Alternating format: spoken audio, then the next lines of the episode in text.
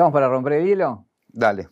Altas llantas. Altas llantas. Buena forma de romper el hielo también, muy buena. Gracias. Eh, la consulta que te quiero hacer como primera pregunta es la siguiente. Eh, siempre me llamó la atención de vos, un poco lo hablamos fuera de aire, esta cosa de que haces algo que al principio todo el mundo dice, eh, mira lo que estás haciendo, y un año después, seis meses después, están todos haciendo eso. entonces, viendo esa experiencia, mi pregunta es, un año después, hoy, un año después, ¿en qué vamos a estar? ¿Qué vas a estar haciendo? Justo, yo estoy muy obsesionado con que hayan personas que entiendan que ayudando a un tercero se pueden beneficiar acá en la tierra con plata, no en cuando te mueras en el cielo y eso. Eh, en un punto yo ya hice esto, o sea, yo arranqué eh, haciendo campañas con marcas en las que regalaba sus productos y generaba branding. Y mucha gente lo arrancó a hacer también. La, gran diferencia es que acá no hay marcas. Esto es, con tu público. Es como entender vos y tu público en qué se unirían para hacer algo piola. Y vos, como el que maneja a ese público, armás la dinámica y después tenés algo a cambio. ¿Ya te ves en ese año que falta con la ONG y todo eso? Esa, idea de tener tu propia ONG. Sí, es compleja esa idea de la ONG. O sea, pero bueno, me gusta que nadie la entiende y todos creen entenderla, entonces hay un montón de hipótesis de qué es y para dónde iría. Eh, pero sí, me veo. Siento que me están por muchas cosas y hasta, no sé, fin de año. En realidad es hasta que me saquen los brackets, que no tiene mucho sentido, pero ese es el tiempo. ¿Por qué los No, no sé es data que me cae. Pero hasta que me saquen los brackets, que será como en octubre, me van a seguir pasando cosas. Un viaje, un viaje. Una vida, un recorrido. Una reconstrucción. Caja negra. Caja negra. Todo queda registrado en la memoria. Lo digo, o la pregunta del inicio tiene que ver con, con tu manejo de las redes, ¿no? O sea, hay todo un lenguaje, todo un código que creo que vos entendés y que manejás al dedillo.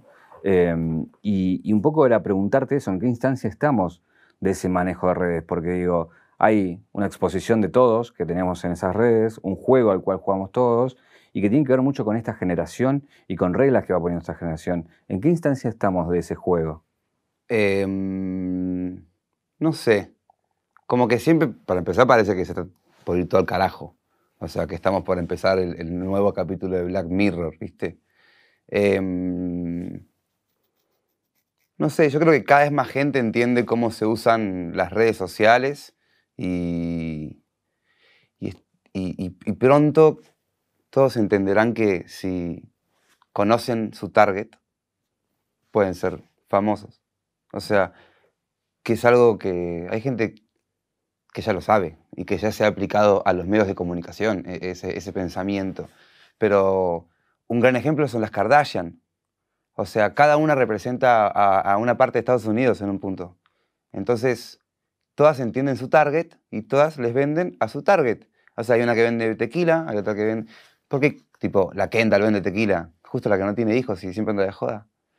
Obvio que le compra la Kendall y el maquillaje se lo compra la Kylie, ¿me entendés? Que hizo una transformación de cara que no se, no se explica. Y las cosas de limpieza se las compra la mamá, a la Chris, que es una obsesiva de todo. Y así, ¿entendés? Todos entienden perfectamente su target y solamente muestran su vida y muestran lo que consumen. Y su target lo consume con ellos y son las reinas de, Estados Unidos, ¿entendés? Todos van a entender eso con las redes sociales y, bueno, se mezcla con el, con el business, se puede vivir de eso y ahí se van a, van a pasar cosas interesantes. Bueno, había una cosa que vos decías siempre que querías ser famoso de chico. Y lo que te seducía de la fama era que los famosos entendían a la sociedad en la cual estaban. Eh, Tenían una interpretación más. Exacto. Sí, eh, de la masa. Hoy que sos famoso, podríamos decir, sí. Eh, ¿cuál es tu interpretación de la masa? no, no, es como que tengo más, una más. Solo una, pero bueno. El otro día lo dije, se lo dije a Longobardi como ejemplo, porque la verdad es que lo uso siempre, que es con los boliches.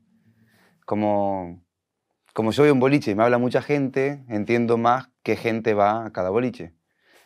Hoy me decís el nombre, dónde queda, cuánto sale la entrada, qué música pasan, te digo qué gente va. Y también te puedo decir cómo tengo que ir yo, me el mic, cómo tengo que ir yo parado frente a la fiesta.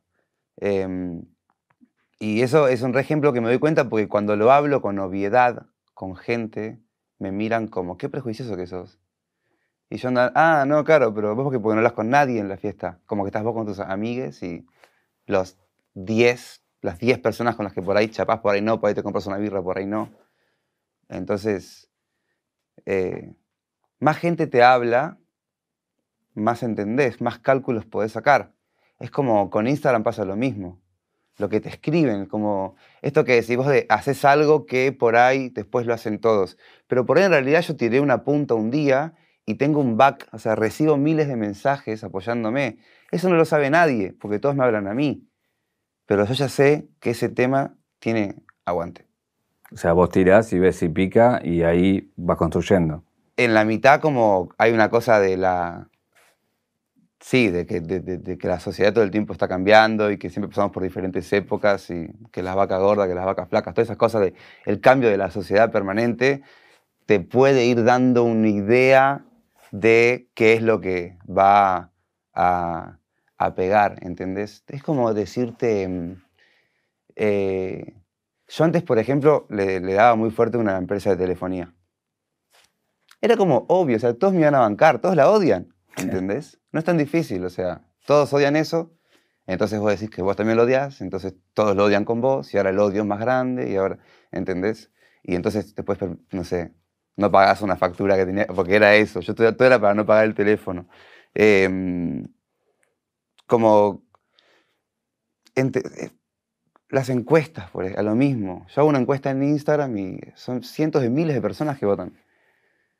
Si un día en, ahora las paso, me junto yo y 20 influencers y todos hacemos encuestas de a quién vas a votar. No tengo el, resultado oficial, pero le gané a todas las encuestadoras del país. ¿Entendés? Bueno, ¿esa data te la puedo compartir o no?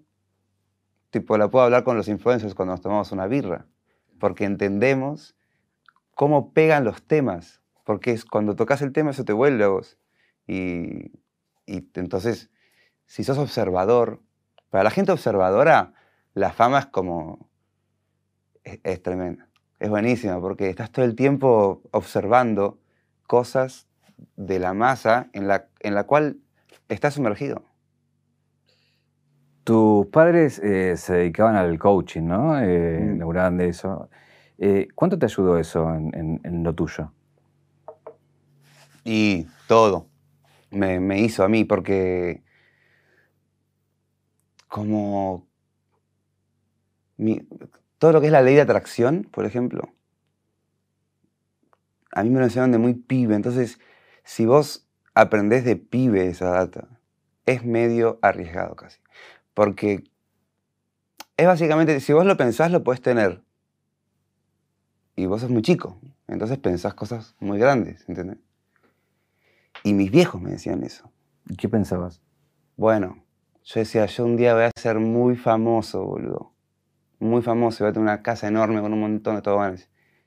Y lo pensaba y lo pensaba y lo pensaba. Eso a mí me cambió muchísimo. Era como que, como, como si, como si me hubiesen enseñado que yo era Papá Noel. ¿Entendés? una especie de algo así. Y después es muy interesante porque como eran mis viejos los que me, eran los, que me enseñaron eso, no es que yo hice un curso de coaching a los ocho años, me quedó esa data y después, bueno, vamos a ver cómo resuelvo en la vida. Viví con ellos toda mi adolescencia, me enseñaron después muy bien que, que la vida es una mierda y que si vos no le pones límites, nunca vas a llegar a conseguir nada, ¿entendés? Entonces, medio, o sea, entre que me enseñaron mucho de eso, entre que un poco de, de que en casa de herrero cuchillo de palo, o sea, un poco de realidad también. Bueno, no sé, entre muchos golpes y cosas, pasé toda, toda, toda la adolescencia y medio que a los 23 me fui de mi casa muy seguro de, de que, de, que la gente que le da bien sabe que, que hizo algo al respecto, ¿entendés? Sin caer en meritocracia, pero que tuvo que tomar decisiones y a veces fueron difíciles y las tomó en base al objetivo que se planteó antes de arrancar cualquier eh, carrera en la que esté ahora metido, ¿entendés? Y sí, yo esas cosas como que... eh, así se hablaba en casa cuando comíamos, boludo. ¿Pero seguís pensando que la vida es una mierda? ¿Lo que te decían? Es importantísimo entender que la vida es una mierda. Sí, obvio. Porque si no, si no te queda muy Cris Morena la cosa y muy como que solamente soñar, solamente ser bueno, también hay que despertar y ser medio solete. Porque estamos acá, ¿entendés? ¿Qué sería eso? Porque alguno te puede escuchar y puede malinterpretar. Y bueno, pero escuchar a mí te, trata de eso, como in- malinterpretarme un poco. Em, las emociones, ¿viste? A veces me levanto y activo porque soy un soñador. Y a veces porque lo tengo que hacer, boludo. Y aparte, a veces, siguiendo los sueños que tengo, hago cosas que imaginé que iba a hacer y a veces hago cosas que no imaginé que tenía que hacer y que no me gustan. Como la constancia, la disciplina, ¿entendés? Eso. Eh, la disciplina como te va a ayudar mucho a que estos sueños puedan tomar forma y, que vos los puedas eh, vivir. Y en la mitad, si vos estás centrado en lo que querés y cómo lo tenés que conseguir y todo lo que tenés que hacer para conseguirlo, sin embargo, te puedes quedar tipo, en la mitad perder una gamba, o se puede morir un familiar, o eh, puede haber una crisis del 2001, o, ¿entendés? O sea, o pueden secuestrar a tu hijo, o lo que sea, te puede romper el corazón tu primer amor y así. Entonces, aparte de que es un bardo, vos concentrarte en cómo conseguir tu objetivo, el mundo te va a mover permanentemente. Y por momentos vas a perder el foco por ahí por años, ¿entendés? Suena hasta casi religioso. Sí, total, obvio. Y yo, yo me baso mucho en eso, la verdad, como en, que yo puedo construir mi, mi realidad. Si hubiese un libro al que yo adoro, adoro, sería como el libro que desmiente todas las verdades, ¿entendés? Y me permite construir entonces mi propia realidad. Eh, venís de, de- de un hogar bastante conservador, por lo que sé, y como que fuiste de alguna manera, ese fue tu inicio con lo que fuiste de alguna manera cambiando después con el tiempo, ¿no? O, o la- o tu mirada que venía de ese lugar. ¿Fue tan así o no? Bueno, y mirá, cambié un montón, sí, tipo de chico ahora. Muchísimo. Como. No sé, de pibe como era, vivía en un lugar muy cheto y entonces entendía todo desde esa perspectiva. Corta, o sea, no.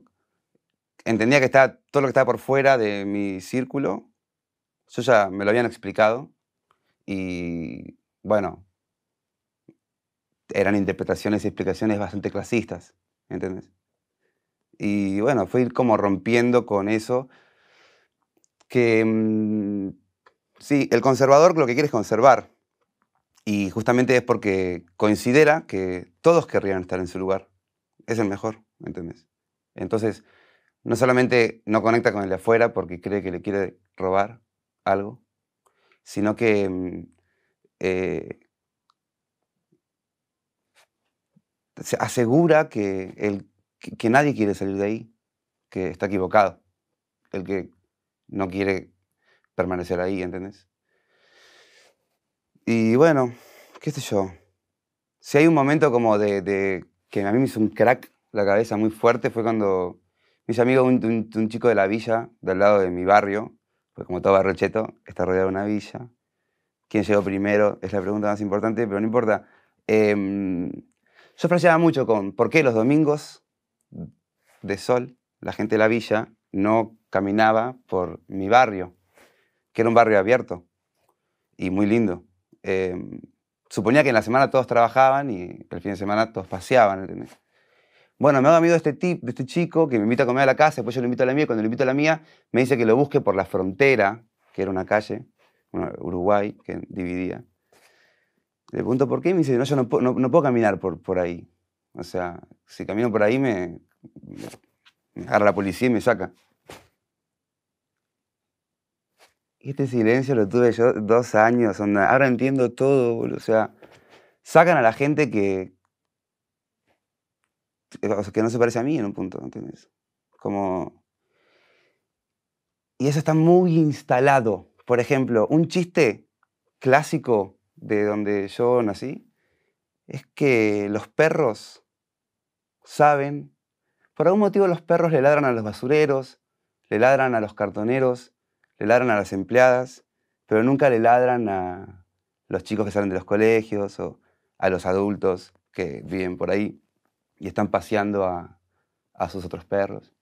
Y siempre como entre risas. Ay, no sé, siempre Toby le ladra a los, a los basureros, le ladra y todos se ríen. Y es como, entonces está instaladísimo que realmente hay algo que nos divide. O sea, hasta el perro lo ve. Lo ve la policía, lo ve el perro, lo ven mis papás. O sea, debe ser así. Olvídate, primera vez que salís a la calle es un, un basurero, un cartonero.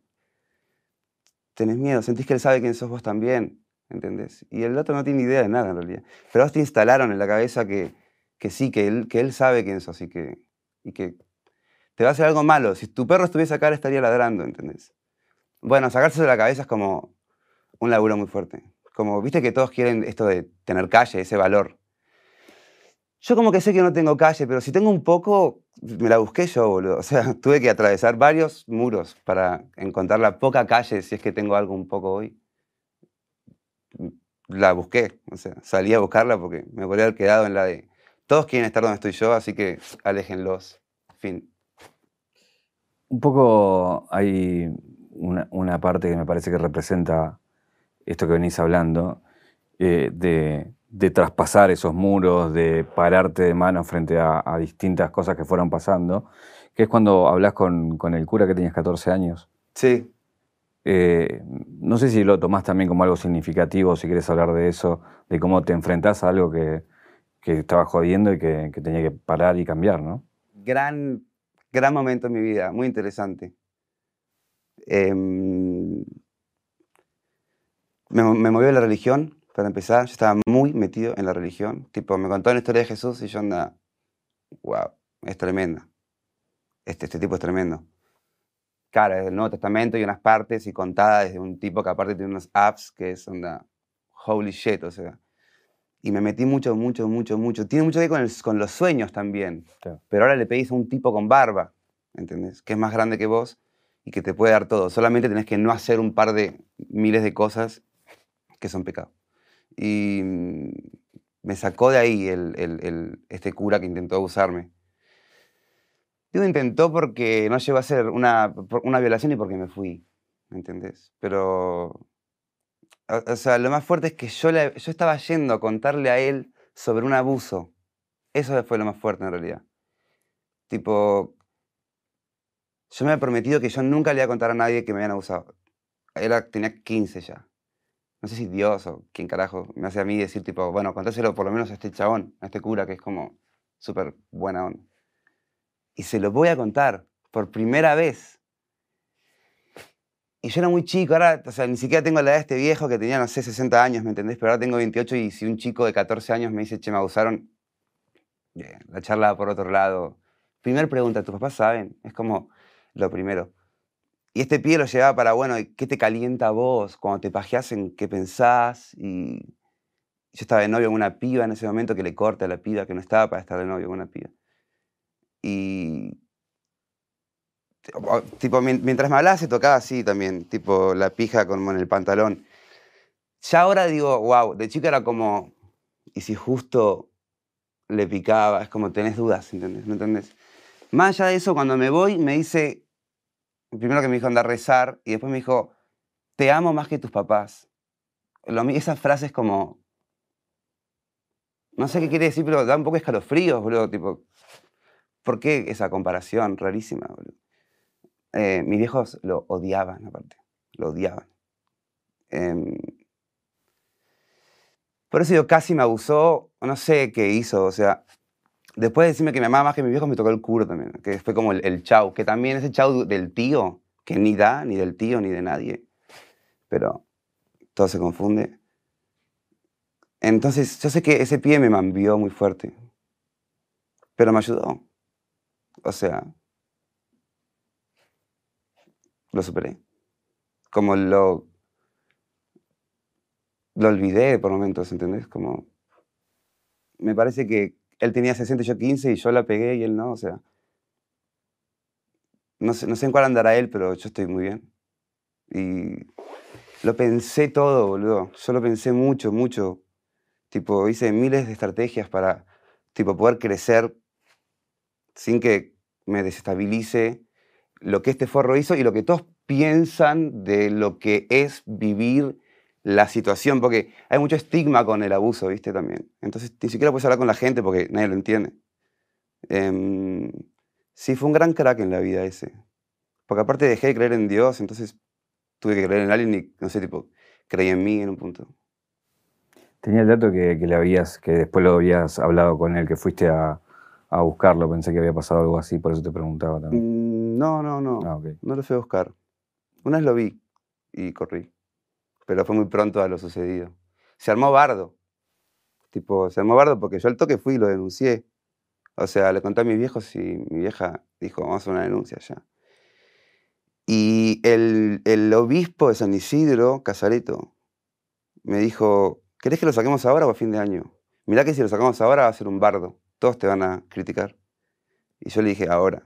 Yo con las críticas me llevé bien siempre, olvídate. Ahora, ahora. Y me dijo, no, no. Era mentira. no podías elegir. Solamente quería que diga fin de año. Y bueno, y a fin de año lo llevaron a, a una iglesia con, con ancianos. ¿Entendés lo creepy de la situación? O sea, o meterlo preso o dejarlo con pendejos, boludo. ¿Qué es esto? Es como, le pones gente vieja porque entendés que le gustan los jóvenes. Bueno, chao.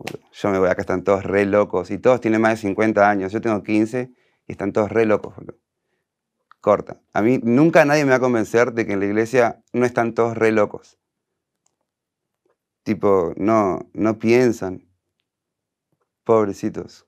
Para sacarte a un, lugar más agradable, eh, obviamente muchísimo más agradable, tiene que ver con tu búsqueda, ¿no? Esta búsqueda de ir a los lugares eh, donde veías que podía estar lo que, lo que buscabas, que era esto de la, de la fama, ¿no? Eh, no sé, Telefe que te quedaba cerca, ir a, las puertas de los canales.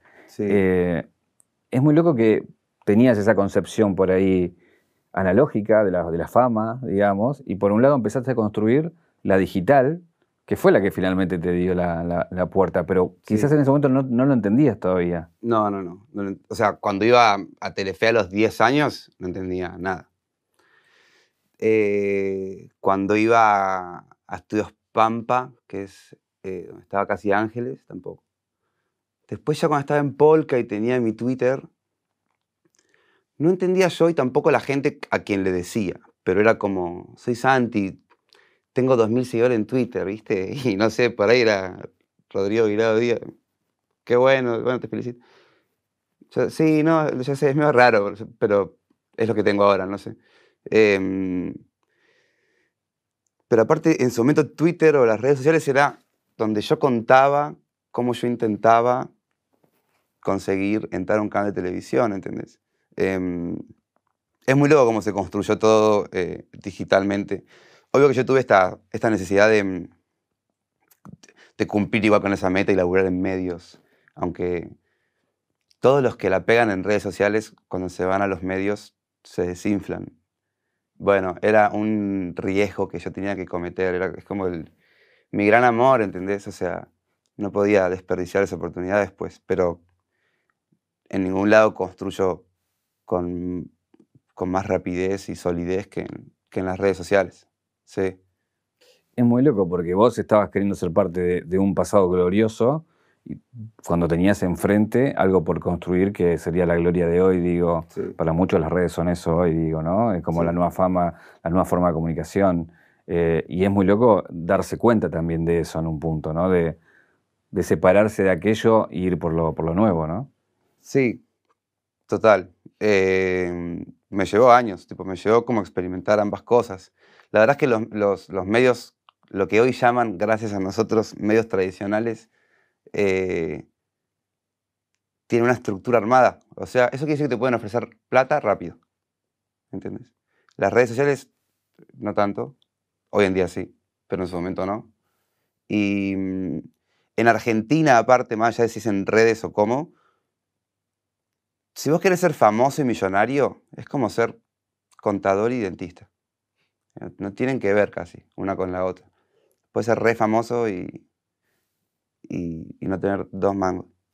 O sea que de ahí, o sea, de- desde eso que vos pensás que yo tenía enfrente, como las redes sociales, ¿no? Como esta cosa construir, que eso se haya construido, o sea, haya virado hacia un business, eh, bueno, fue todo un paso que no lo tuve claro yo siempre.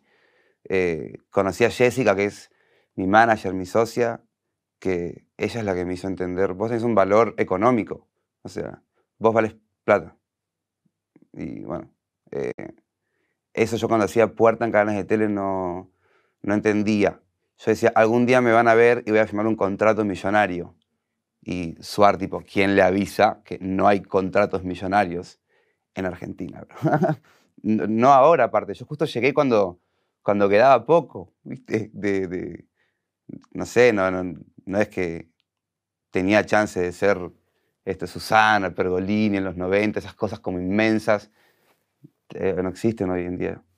Bueno, pero finalmente llegás a los medios. Tenés el programa al borde, estuviste ahí. gran paso. Y, y hiciste esto de ir todos los días a un lugar, determinada cantidad de horas. Hermoso. ¿Por Dos años ahí que, aparte el mejor paso por los medios, o sea, yo ahora que entiendo todos los lugares donde podría haber trabajado, como Vorterix es, era el mejor, ¿viste? Como, ¿Y por qué lo dejaste?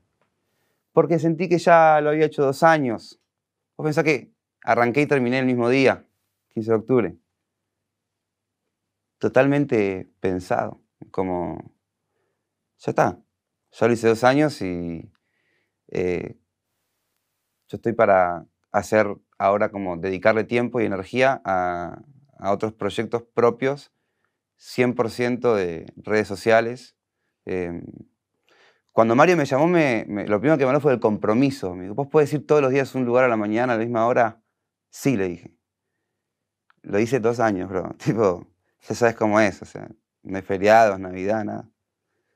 Eh, listo. Como sentí que había cumplido con mi palabra y que habíamos hecho un programa increíble, que era un gran momento para retirarse porque estábamos en el mejor momento del programa. Y bueno, vi esta cosa de las fechas, que coincidan las fechas de cuando arranco y termino, y dije, listo, listo, listo. Hay que cerrar de acá a un mes. Y listo. Cu- Cuando lo hablé con todos, todos lo entendieron. Fue un gran final. ¿Y cómo pensás que se va a resolver esa puja hoy entre esos dos mundos de los medios tradicionales y de las redes influencer, creadores de contenidos por el otro? ¿Hay puja ya? No lo sé, pregunto. Para mí ya se resolvió. Eh, sí. Cada uno sabe bien cuál es su, su, su game. O sea, no es lo mismo. Hoy en día hablar con un productor de tele y un productor de redes tiene nada que ver, ni los números, ni la plata, ni los presupuestos, ni lo legal. O sea, nada que ver. Nada que ver. Después, cada influencer, los famosos, ¿cómo el famoso de la tele va a resolver que le serviría mucho eh, estar en redes sociales y cómo el de las redes sociales va a resolver que si lo sabe manejar le serviría alimentarse un poco de los medios? Eh, bueno, algunos lo harán bien y otros lo harán mal, qué sé yo. Em,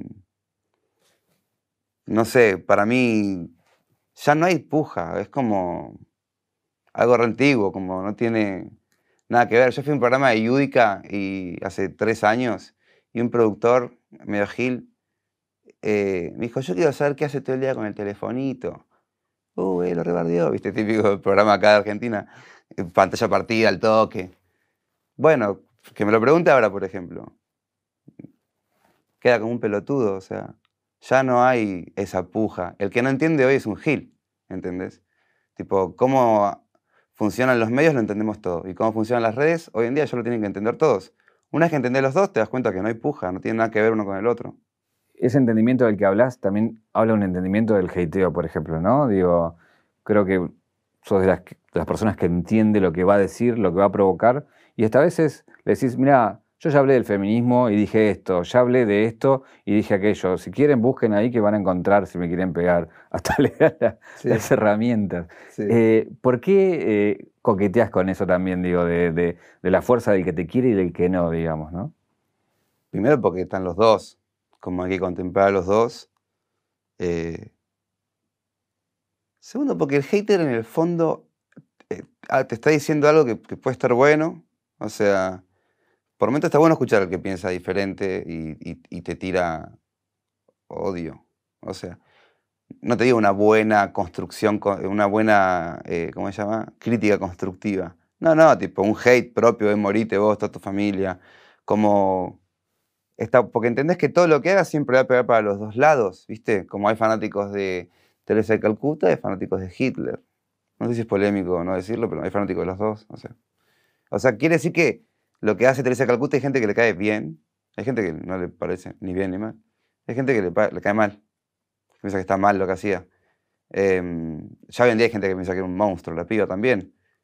Y entonces, digo, todo, todo te lo van a interpretar para bien y para mal. Entonces, vos solamente defendés muy bien porque lo hiciste. Y después hay un, hermoso lugar que es como lo que yo entiendo como nirvana, que son todas las cosas que la ley permite, pero la sociedad no. O sea, yo puedo estar toda la vida buscando esas cosas y rompiendo las bolas, ¿entendés? Porque ahí es como, bueno, cancelame, qué sé yo. No sé. Pero el tema es que, o sea, la sociedad, o sea, la ley me lo permite. Para vos está mal, pero bueno, para vos. Y cuando en- haces entender al otro que la ley es lo que te está avalando en un punto, lo que no te lo prohíbe, bueno, otro queda como un espectador. Y está bueno cada tanto recordarle al hater que él es un espectador. O sea, no tiene ni media chance de virar mi objetivo, o sea, porque ya de entrada, cuando yo muestro algo, lo pensé 700 veces y vos lo acabás de recibir. No solamente eso, sino que lo recibiste como yo quiero que lo recibas. Y realmente pensás que tenés como un libre pensamiento sobre el tema, cuando está totalmente em, atravesado por cómo yo te lo comuniqué. ¿Entendés? Corta, rey. O sea, estás viendo nada más. Eh, el año pasado, 2020, es donde más me demostré eso. Como. eh, mira, es muy fácil. Si vos querés que te amen intensamente, primero lográ que te odien todos y después que te amen algunos. Porque cuando te amen esos algunos, van a tener que defender porque cambiaron de opinión y te van a defender a vos. Van a decir, no, no, no sé, vos van a casa de Maratea ahora, que es un Gil. No, no, él no es un Gil. Gil sos vos, que te parece que un chabón que junta dos palos en, ¿eh? es un Gil. Y ahí te van a empezar a defender fuerte, porque defendiéndote a vos están como defendiendo a ellos mismos. Y yo no es que digo, ahora voy a hacer que me odies, ahora voy a hacer que me quieras. Tengo cosas para que me odies, tengo cosas para que me quieras. Cuando estoy medio en una, y bueno, voy a alargar las que son para que me odies. Este es el momento. Y para mí fue el 2020. Fue el año donde yo más hate recibí, pero un nivel, las cosas que me han dicho, guacho, la cantidad de gente que se me ha dado vuelta, me ha llamado gente por teléfono, tipo para decirme, no estoy de acuerdo con lo que estás haciendo. Bro, no te tengo ni agendado, o sea, ¿qué es este llamado? En serio, wow. Hate a lo loco por todos lados. ¿Qué fue lo que más despertó hate? Y el Concha Potter, los vivos, eh, sobre todo el show que hicimos, show, amo. Eh, sí, bueno, el show que hicimos por streaming y, y Martín Sirio, la faraona, a quien le mando un saludo grande. Todo eso despertó mucho, mucho hate. Si nadie se va a percatar de que era el año de la muerte de mi vieja, me chupan a mí los dos huevos, boludo. O sea, yo estoy enojado y me voy a pelear con todos. Entonces, el que se quiera venir a pelear, que venga, boludo. Corta. Aparte, encerrado en mi casa, olvídate, olvídate. Voy a sacar, voy a sacar afuera todo lo que yo considero que puede ser, puede serme a mí útil y que ustedes van a considerar que es choto.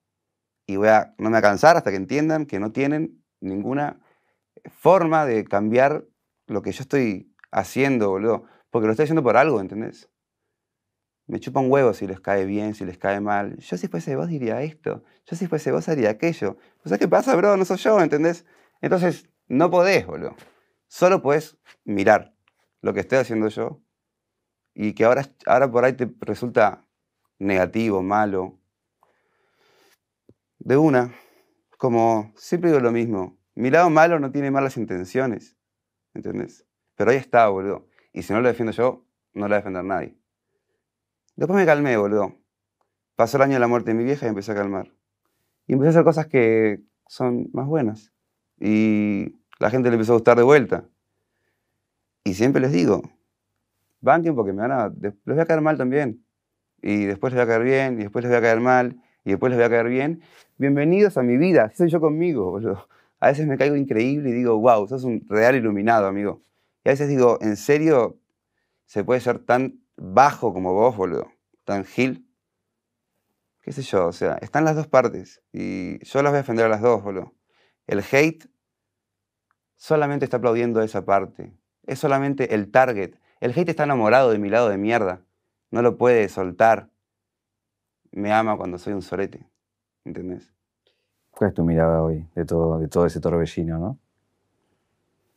Primero siempre me impacto cuando miro para atrás y digo, wow, en la que estuve y cómo estoy acá todavía, boludo. O sea, puff.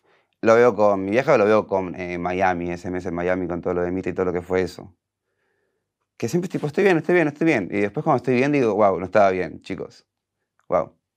Un amigo me dijo muy lindo una vez, me dijo, vos estás totalmente como destruido y todavía pensás que puedes entrar en una crisis. Como que no la registrás, ¿entendés? Siempre estoy como, bueno, eso, tipo, un año de la muerte, o sea, eh, atravesando el año de la muerte de mi vieja y con el COVID encerrados, todo el mundo odiándome, yo con mil problemas y diciendo, estaré cerca de vivir una crisis. como creo que estás en esa, ¿verdad? Em, eso es lo primero que veo hoy wow, como el tiempo, ¿viste? Tipo, lograr como esperar a que pase el tiempo y que solo, tipo, se acomoden un par de cosas. Y después como todo lo que, no sé, como todas las cosas fuertes de mi vida las, las termino interpretando como interesantes. Como te dije recién lo del abuso, ¿viste? Te dije, eso fue muy interesante, como... Termina siendo interesante. Termina siendo como algo que veo de, lejos. Em, ya estoy, de hecho, como el concepto del suicidio ya me parece tan interesante porque, listo, habla de la vida y de la muerte, bro. Ya está, ya con esos dos tópicos puedes hablar toda la vida, darle 70 miles de vueltas. ¿Qué hacemos acá? ¿Quién decide? ¿Quién decidió al principio? Esa es la pregunta, ¿se entiende o no se entiende nunca? Mm, no, no, no. Yo creo que no se entiende nunca. Eh, porque si no entendemos la vida, ¿cómo vamos a entender la muerte? ¿Me entendés? O sea, obvio que hay casos de suicidio que hasta la persona deja una carta y dice, me suicido por esto. Ah, vayan a preguntarle a, ¿viste? Lo dejan reexplicado. Sin embargo, eh, no, no. No vamos a entender la, decisión de la muerte si primero no decidimos la vida y tampoco la entendemos del todo, ¿viste? Como. Mm, a mí me parece re hardcore, boludo. Tipo. Me acuerdo una vez caminando por, hace poco en Miami, pensando en todo esto, decía. Ni idea. Tipo. Como evidentemente en la sangre tengo el poder de tomar decisiones, Porque lo que hizo mi vieja es re hardcore, bro. Tipo, lo arranqué a interpretar como, wow, qué pesada la vieja, bro. No va que dice, me voy y se va, ¿entendés? Corta. Plantadísima. Como, no entiendo por qué llevarlo para ahí, ¿entendés? Tipo, no entiendo por qué tomar esa decisión, pero sí entiendo que como llevo adentro el poder de tomar decisiones, bro. Corta, tipo en busca de, que genere un efecto que yo quiera. Esa pregunta te quería hacer también de, vos tomas la decisión ahora, en esta etapa, de ser un vehículo para dar, ¿no? Aprovechar toda esa fuerza y, y encauzarla con tu decisión hacia algo que beneficie a gente que necesita, ¿no? El caso de la madre de la trata, el caso de Omar, el caso de Mita, el más reciente. Sí. Eh, tu hijo en un momento dice que fuiste siempre así, Mm. pero ¿por qué tomas la decisión ahora de, de encauzar toda esa fuerza ahí? Em, porque te digo que volví a, a- a- estar 100% dedicado a, las redes sociales y a mis ideas y a mi, propio potencial que tengo y mis límites también. Em, se dio porque ahora también entendí que hay una forma de que todos nos unamos para juntar plata. Ah, O sea, no se podía eso hace unos años, ¿entendés? Em, y ahora estoy más grande, o sea, en- hace poco en febrero yo estaba muy jede con que algo iba a pasar, ¿viste? Le decía a mis amigos, algo iba a pasar. Jodía mucho y le decía, esta es, por ahí es la última vez que me ves y no soy millonario, bro. Como, wow, está por pasar algo. A diferencia de toda la vida, que siempre pensé, va a pasar algo externo, mágico, que va a hacer que yo pueda tener las herramientas que necesito para lograr mis sueños. A diferencia de eso, ahora siento que algo va a pasar porque yo sé perfectamente lo que tengo que hacer, o sea, estoy muy preparado, ¿entendés? Ya sé lo que tengo que hacer para conseguir las cosas que quiero y eso es lo que va a pasar en un punto, como el escenario acorde a que yo tome las decisiones que sé que tengo que tomar para lograr lo que sé que voy a lograr, ¿entendés? Entonces, eso me hizo que, que me anime, o sea, juntar dos palos verdes, boludo. Exponerte a decir, tipo, voy a juntar dos palos verdes. Eh, te pensás que si no llegaba la gente, o sea, hay gente que me va a decir, no importa, Santi, viene ahí. El hate, o sea, Te estaba esperando. me estaba esperando, boludo. Y que me hateen porque no lo logré. No, no, no, no, no way. Eso nunca va a pasar. O sea, hateame por otras cosas. Hateame porque lo logré.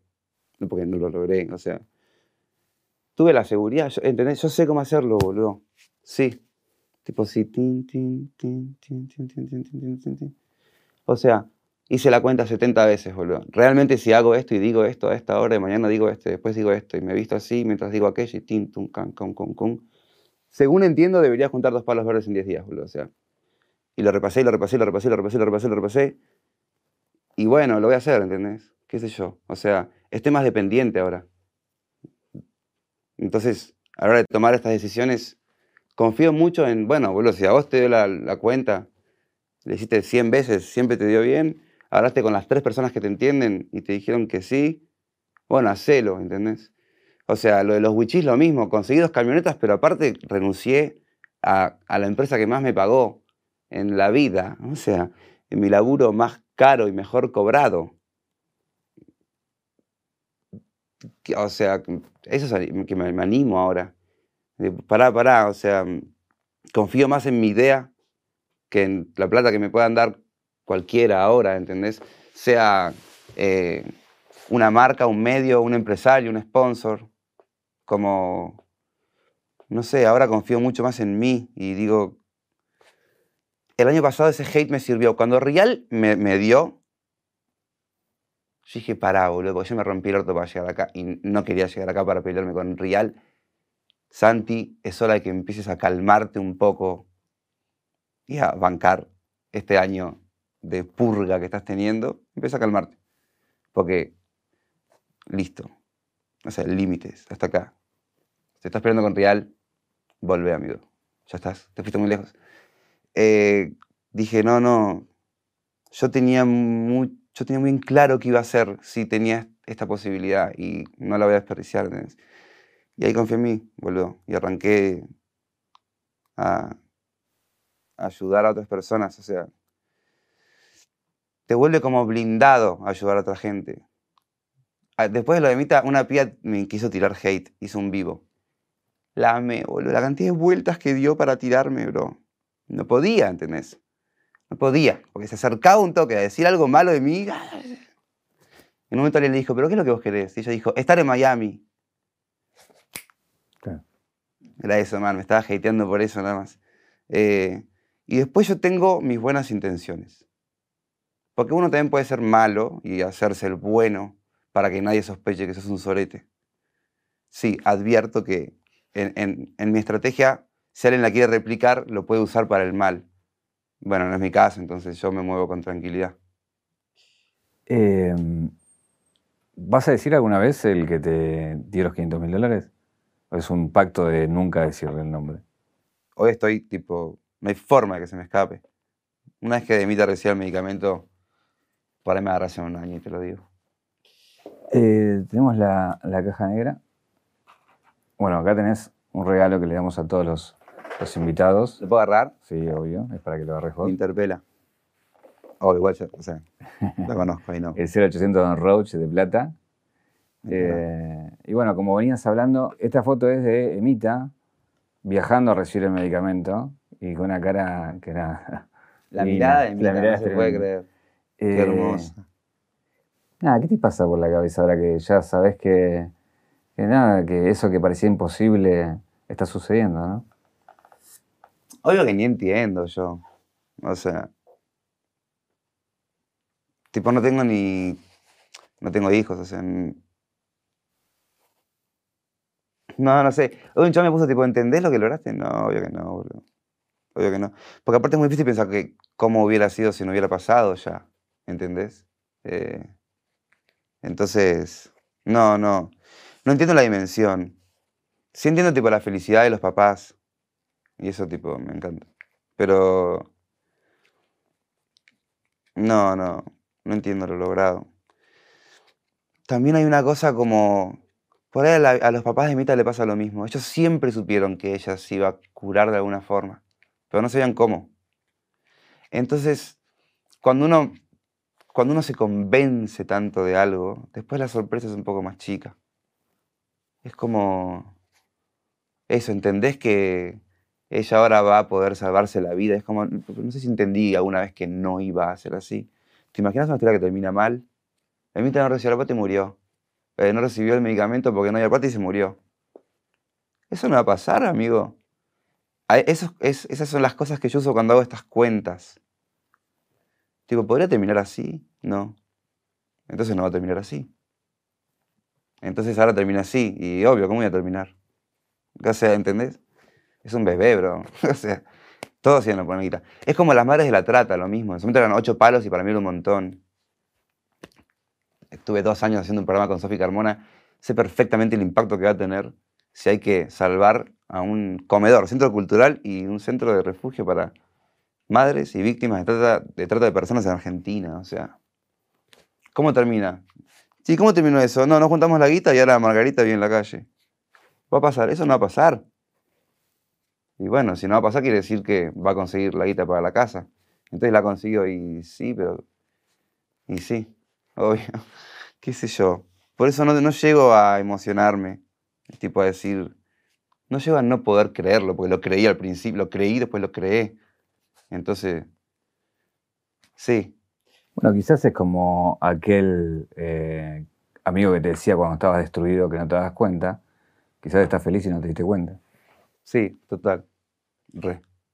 Eh, si vamos a la caja negra de tu vida, ¿cuál es el momento, el clic que te convierte en Santi Maratea? Eh, posta que hay muchos. Eh, si voy al más tipo de más viejo. em, un día me, me suspendieron del colegio, un día entero, que me acuerdo, o sea, en el colegio eso es gravísimo, o sea, nadie más maloso que el que lo suspenden un día, ¿viste? Y es muy complejo para el chico que no se lo tome como un feriado, ¿me entendés? Y mi vieja en plan, esto no va a ser un feriado, mi cielo, me hicieron leer un libro en un día.